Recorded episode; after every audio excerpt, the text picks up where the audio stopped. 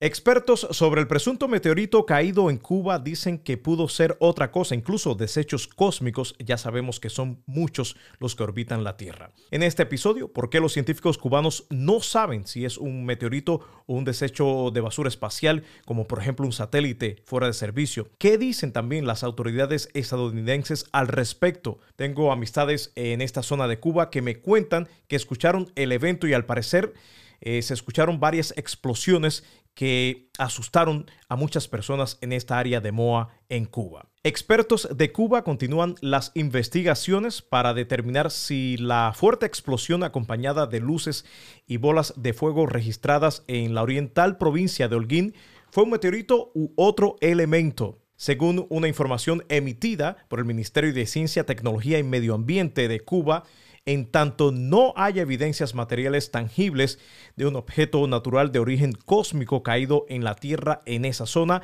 no es posible afirmar de manera categórica que sea un meteorito. La nota señaló que puede tratarse de un objeto mucho menor, desintegrado completamente en la alta atmósfera en cuyo caso sí sería un meteorito. De igual forma, los sucesos en esta zona pueden estar vinculados con meteoroides e incluso con desechos cósmicos de naves y satélites artificiales, según parte de las cuales orbitan la Tierra de manera permanente.